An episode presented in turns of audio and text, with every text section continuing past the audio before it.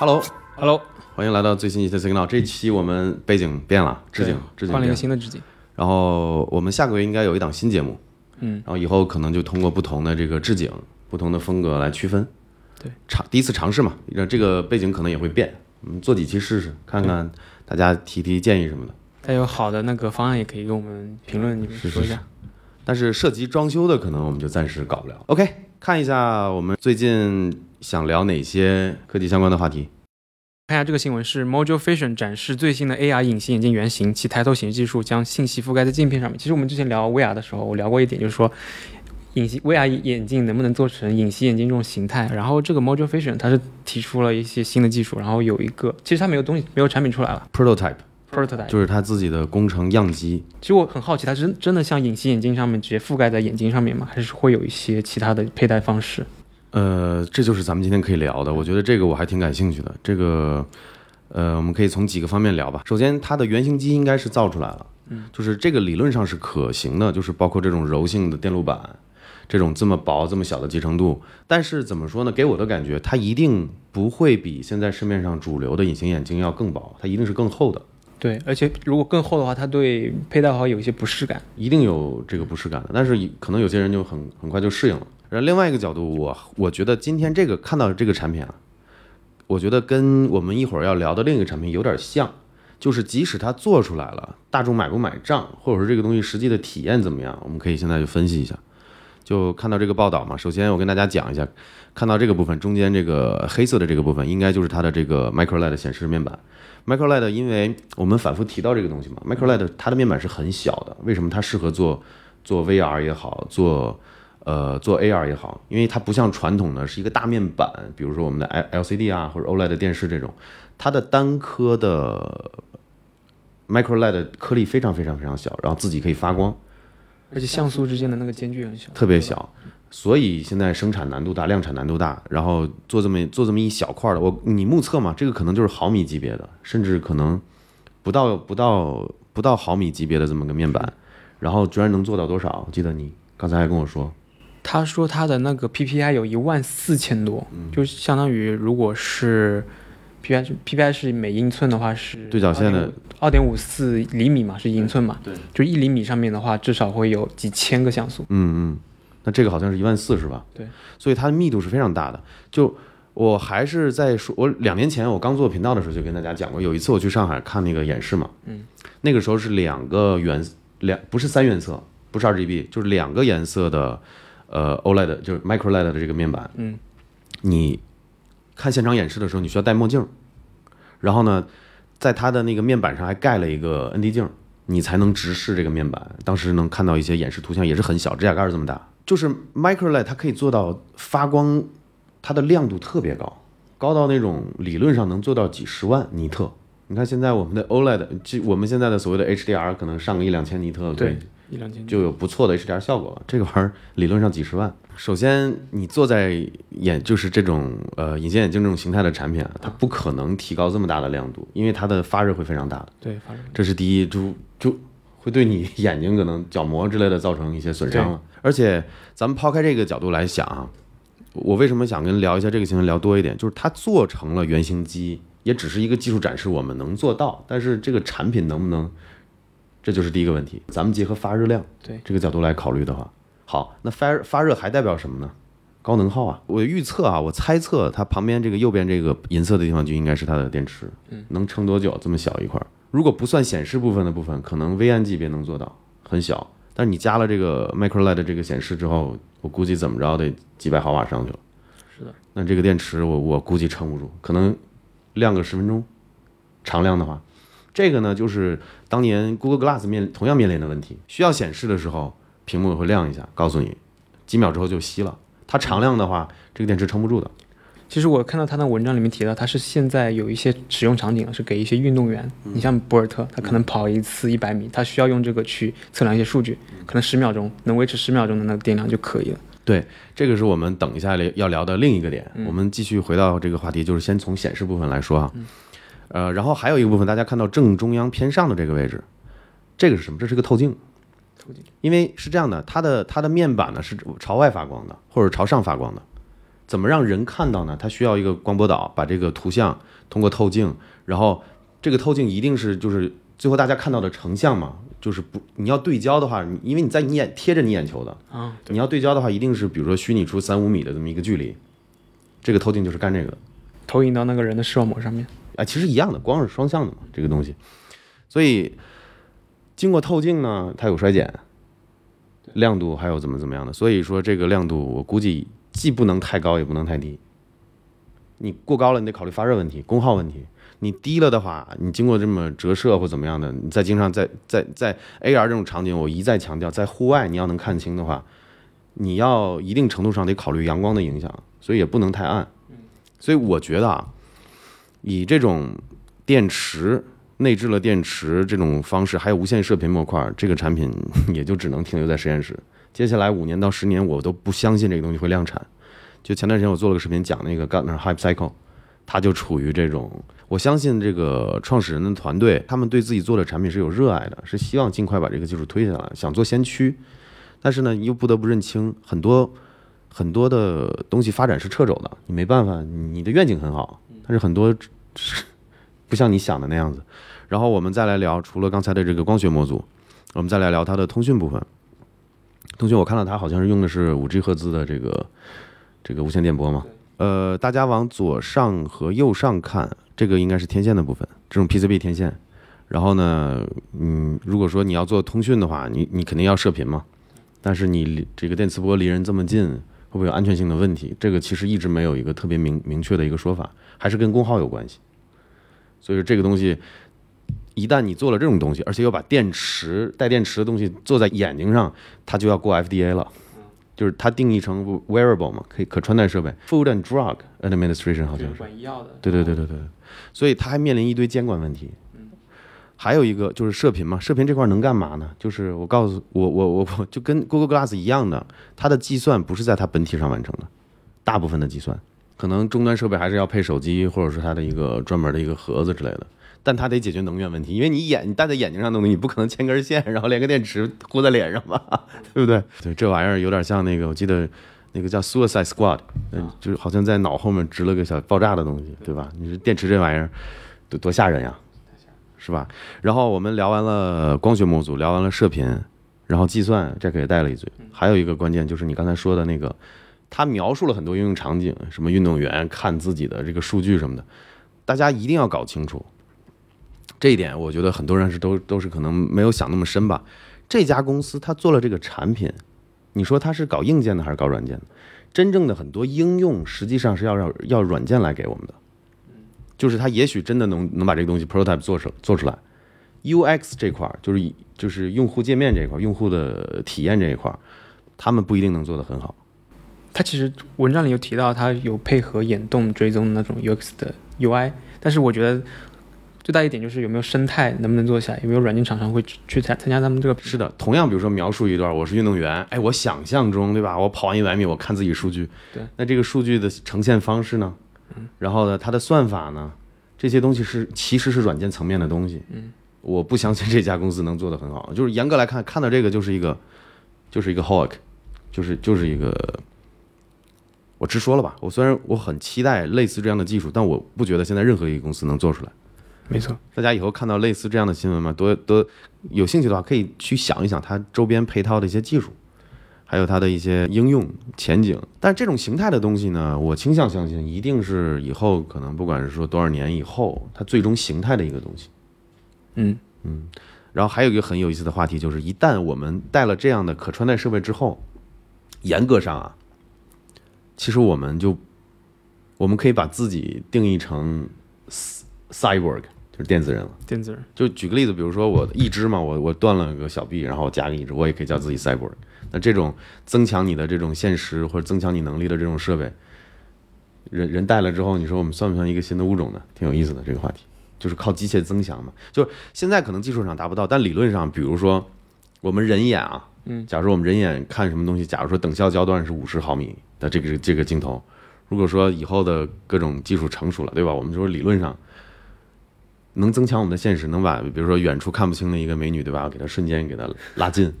对吧？这个人眼是做不到的。那这种就应该是一种增强人的一种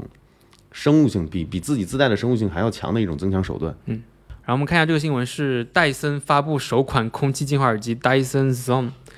然后这个耳机挺有意思，我看 AK 前两天发了个微博讨论说质疑它的那个合理性啊。其实我我也觉得挺神奇的，就那个电机它它要空气净化的效果，要、嗯要降噪，它怎么做到的？真的能做到吗？我真的很好奇。借这个机会也跟大家澄清一下，我们的 Signal 系列呢，还是面向算是一个呃科技新闻我们的一个分析嘛，嗯，所以我得客观一点。但我那微博说实话是我个人号，我个人可以有一些观点的。对。呃，三月三十号那天，我判断他反正他妈就是一个愚人节玩笑。后来发现好像他们公司要来来正经的。其实我想了想，这个事情有两个方向的一个解读。首先，戴森这家公司很有意思，选择在三月三十号发这个新闻。我们跟英国六七个小时时差嘛，其实不存在隔一天这种这种说法。三月三十号那一天，他们发这个新闻，传达出几个信号，他们也想迎借机造势。说白了，你如果说他们想避开愚人节，或者说让大家明确的知道这不是个愚人节的玩笑，可以选择在四月二号或三号发。就是让大家以为这是愚人节，然后产生一种反差，然后结果是真的。对，它就是一个事件营销，说白了。然后另一个事情，我解读出什么呢？我还是那个观点，虽然说我以为它是个愚人节玩笑，这种产品做不出来，即使它做出来了，我的观点还是没变，不会是一个很好的产品。我从几个角度分析啊，就是跟刚才那个新闻有点像，就是理论上能做出来的东西，跟现实中就是技术上能解决的，跟现实你能不能这个产品做出来之后有没有应用场景，大家买不买账完全是两回事儿，市场说了算。这个产品从技术上来说，我就觉得会存在很多问题。首先，我看了一下，我深入的看了一下，应该是不开启净化器模式的情况下，只用耳机，续航是四十个小时，就是跟 AirPods Max 其实是处于一个一个级别的吧。光是驱动这个音频还有扬声器的这部分的功耗，应该是三到五瓦左右。那我们可以反推它的电池，它它用最低功耗的净化的这个模式，加音乐加降噪什么的，大概是四五个小时。那它的那个净化电机的功率，我觉得应该是在十瓦以上的。然后从另一个角度来看，就是它的这两个电机嘛，它带了一个 filter，有滤芯。有滤芯。滤芯呢，它是你要相当于把这个气，把这个空气带动，就通过滤芯了，它这个功率也不会小到哪儿去的。从另一个角度来说，就是它这两个电机在左右两边，它会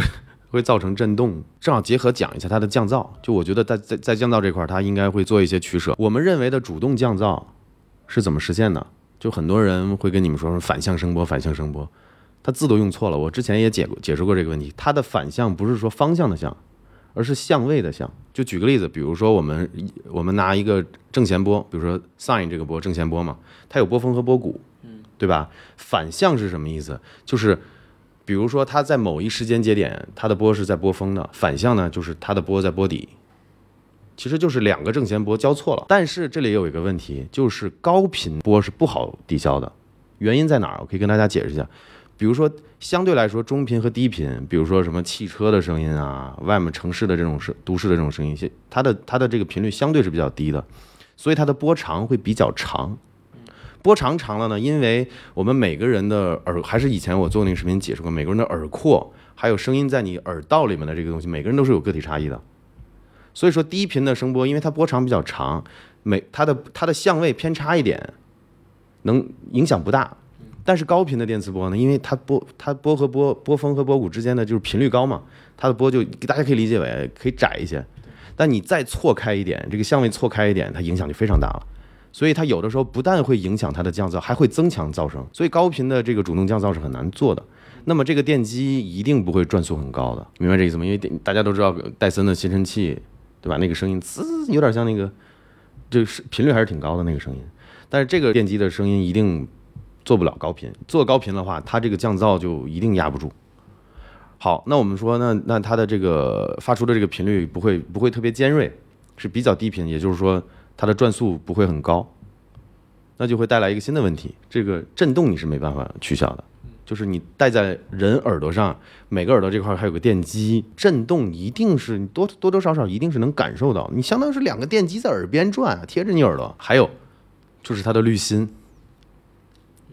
你说你一个耳机这东西，你过你过一段时间你要换 filter，你这稍等一下，我要给我的耳机换个滤芯。你以前听过这样的描述吗？以后可能就会成为现实而且。我看到很多人就质疑它的那个空气净化的能力，因为它这里这个地方是半敞开的，嗯，有看就注意到。这也是一个 concern，等于说你在呼吸的时候，绝大部分的空气是来自于它滤过的，可能会起到一些作用，但是你它没完，因为跟它它描述的是跟嘴巴完全没有封闭的嘛，也没有接触的，所以一定会有一定比例的空气还是从别的地方吸进来，这个是止不住的，所以它的效果能有多好也说不定，也说不准。而且它这个这么短的续航时间，它的目标用户是哪一群人？我也觉得很纳闷儿，就是你出门的话，你不会说哦，你就是为了通勤的时候，通勤有时候可能都不止一个小时，嗯都可能会有两个小时，嗯，你都起不到完全的全程的那个过滤的效果。嗯。就这个产品，我觉得还是挺就就算起到了会怎么样？我我我我就不太懂这个产品到底要卖给谁。在我看来啊，就是戴森不是一个特别高科技的公司，就是我不是黑这个品牌，因为我自己是他们家多年的用户。他做产就之前的吹风机，还有他家的那个净化器的那个风扇，我有个地下室也有一个，然后我们还有戴森的吸尘器。对其实我是挺喜欢这家公司的产品的，但是大家可以看一下他们以前做的这些产品有个特点，全都是 old tech reimagined 或者 re-engineered。就是电机这东西 tweak 一下，让它功率高、吸力大。但是这个东西，耳机这个东西，既没有用到他们家的优势，就是这种高功率电机，嗯，但转速一定不能高嘛。你高就是你到时候怼的你呼吸不了了，对对吧？而且声音会很大，你更难以做降噪了。刚才我已经解释过了。另一方面呢，他们引入了一个他们全部他们并不专业的一个领域，就是音频，嗯，降噪也好，无线耳机，然后音频播放这块儿，他们不不专业的，没有做过产品。其实我给我感觉戴森给我这个品牌给我感觉，第一个就是它的电机设计很强，第二方面就是它的外观设计，嗯还有营销，嗯，这三方面就很强。对，但它我我觉得 AK 跟 AK 观点一样，就是它的降噪音频方面，我觉得是没有信心的。而且咱们这样退一万步讲，他们做的音频很好。嗯，这东西的重量，大家想，两个电机，两个 filter，还有这个扬声器的部分，然后呢，还有这个传动的部分，还有电池。你带个大概，我估计我盲猜啊，应该会比 AirPods Pro、AirPods Max 应该至少要重个两三倍。其实很很多人就已经开始吐槽 AirPods Max，它就是因为重量嘛，500多克我记得卖的很少。然后你像戴森出这个产品，而且是一个不专业的领域，不像苹果那方面，苹果其实在无线音频领域是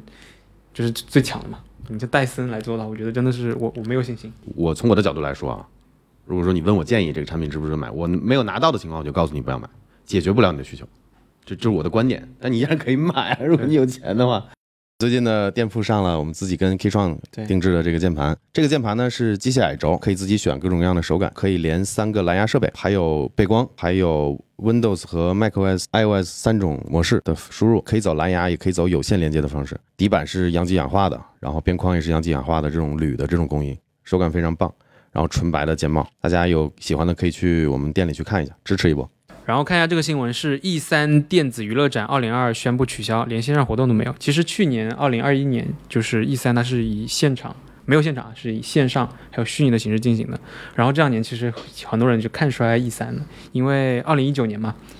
就 SIE 就索尼的游戏部门嘛，它已经退出 E 三了，就就是基本上大的厂商就是微软还有任天堂会去参加 E 三。然后今年的话，你看我看微软的话，它自己很多其他工作室，它会自己办发布会，然后任天堂的话，很多很多的那个直面会。就 E 三这个存在性，很多人是质疑的，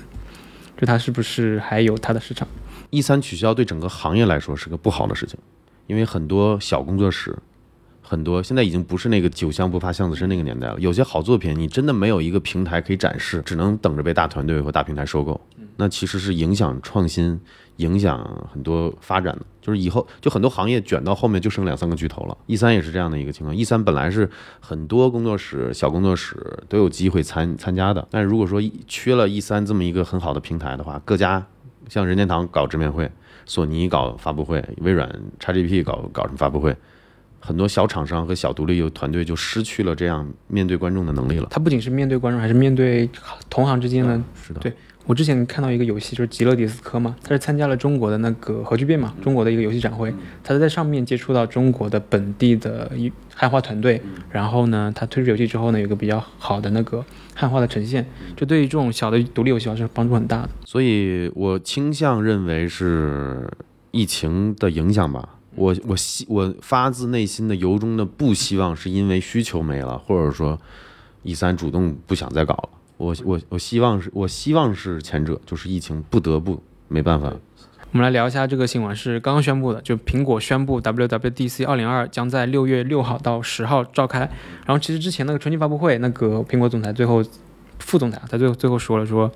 Mac Pro 很快就来，其实我就推测就是 WWDC 上面会宣布，就跟二零一九年那个最后一代 Intel 的 Mac Pro 一样，它也是 WWDC 宣布的。嗯，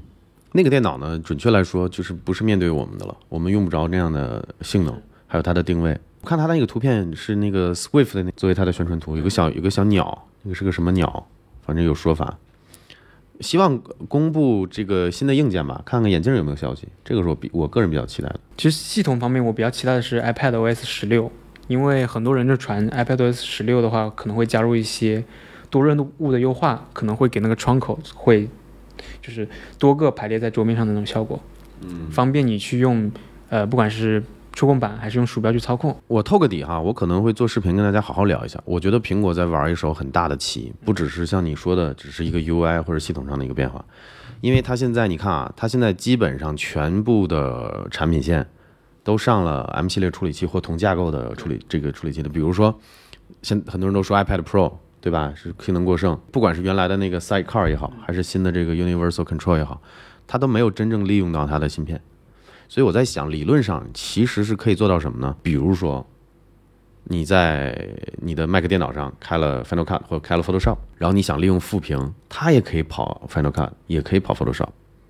啊，这个软件之间、软件层面的这个互动，其实是硬从硬件上来说，它是完全的指令集都是一样的。我觉得在 WWDC 就会有一些相应的一些技术上的一些演示吧，等着吧，反正六月份很快了，反正我们肯定会直播嘛。今天新闻呢我们就过完了，然后看一下上期评论，YouTube 上面有个评论，他是质疑我们那个二十块一天的那个苹果订阅手机的价格的算法，他觉得应该更应该会更低。其实二十就是随便说的，但我倾向相信反而应该更贵，不会更便宜，因为。呃，我认为啊，这个新闻并不是说它纯硬件以这种方式销售给你给你，而是它一定结合它自己家的东西。比如说啊，一天不管十块二十块，我估计苹果可能会出，比如说五十四十四十块九毛九，举个例子，嗯，然后这个配置的手机你拿回家，同时给你的还有什么 Apple One，类似于这样的订阅给你到哪些？然后不同的 tier，比如说我愿意出到五十九块九毛九，对吧？我可能这个 iCloud 的容量也翻一点，Apple One 订阅服务里面覆盖的东西会更更多一点，我是这个意思。可能付就加一点什么 Apple Care，甚至就我我只是举个例子啊，并不是说一定就是四十九、五十九，我只是举个例子，应该会比我说的这个还贵，可能甚至上百也有可能。就是全套，他把生态卖给你，并不是把把硬件手机卖给你，而是整套这套东西。哦，有点理解你的意思了，就是他不是他这个定搞订阅不是为了只卖手机，只是。包含其他的一些，我我分析是这样的，但是也可能苹果就直接卖手机。然后另外一条 B 站的评论，它也是关于这个订阅制的差异，就是国人和外国人他们的消费习惯的问题。就他觉得观众觉得，啊就苹果这种订阅制一年六千六七千块的价格，国人不会买账的。其实我觉得这个涉及到一个消费习惯的问题。嗯，国内的话可能更希望就是买到一个东西就是属于自己的，像国外的话，他们可能会更习惯于这种租赁的形式。嗯，长期长期租赁是吧？呃，这个说的也对，我觉得我们我们上次 Signal 表现非常差，就是从视频的传播的角度，可能原因就在于大家不感兴趣对这个订阅制。其实视频里面我们说的也很清楚，我个人猜测啊，这个业务就不会在国内有，因为我都说了，你跟我们自己的现现在分期这么去对比的话，也没什么优势，而且我们东亚文化圈这块好像确实是这种对资产看得很重哦，就是这东西我买了就是我的，租算怎么回事是吧？就这种这种东西可能是文化差异，所以我觉得这个服务应该是在欧美，可能如果真有的话，也是在那边推出，国内你可能就不会上，甚至还有相关的政策啊、法律法规这块是不是还有一些限制，谁也说不准。苹果也不傻，我觉得我们视频就很很有说服力了，大家看到这个封面标题都没有兴趣点进来，没错，所以还挺有意思的，就是我们观察了一下，就是这种消费的这种习惯还有需求，对，还有心理，嗯，还有心理，大家怎么看？我会觉得租是个挺奇怪的事儿。不过老外确实是因为我在海外原来也也接触过很多这种，他们有这种心理，就是觉得钱就是及时行乐。嗯嗯，我现在买不起，但是租我租得起，对吧？甚至还有那种长期租赁的那种业务，就我们剪辑师天天也在说嘛，就是你包括那个租车也是有一个 lease，就是 two year 什么或者几几个几年的那种租租约，然后你到了期之后你想还也可以，甚至还可以折个价直接买回来，它是很动态的。万一这两天这两年对吧？赚了一笔横财，这个车你买得起了，你直接把油管付清。但像我们中国人的话，可能会选择一个你能支付起的价格里面相对来说比较性价比的一个选择。这就是消费的差异，还真真跟文化真有关系，挺挺逗的这个事儿。那我们就差不多，这期 Signal 拜拜。天天拜拜。然后再加上 Elon Musk 比较会营销，又比较跳，然后还收购推特之后，还我看还搞了一波民意调查，要不要加入编辑按钮？哎，大家都想要。好像是加入了，全部加入了。哎，这个新闻好像没有什么可聊的，到时候就剪掉吧。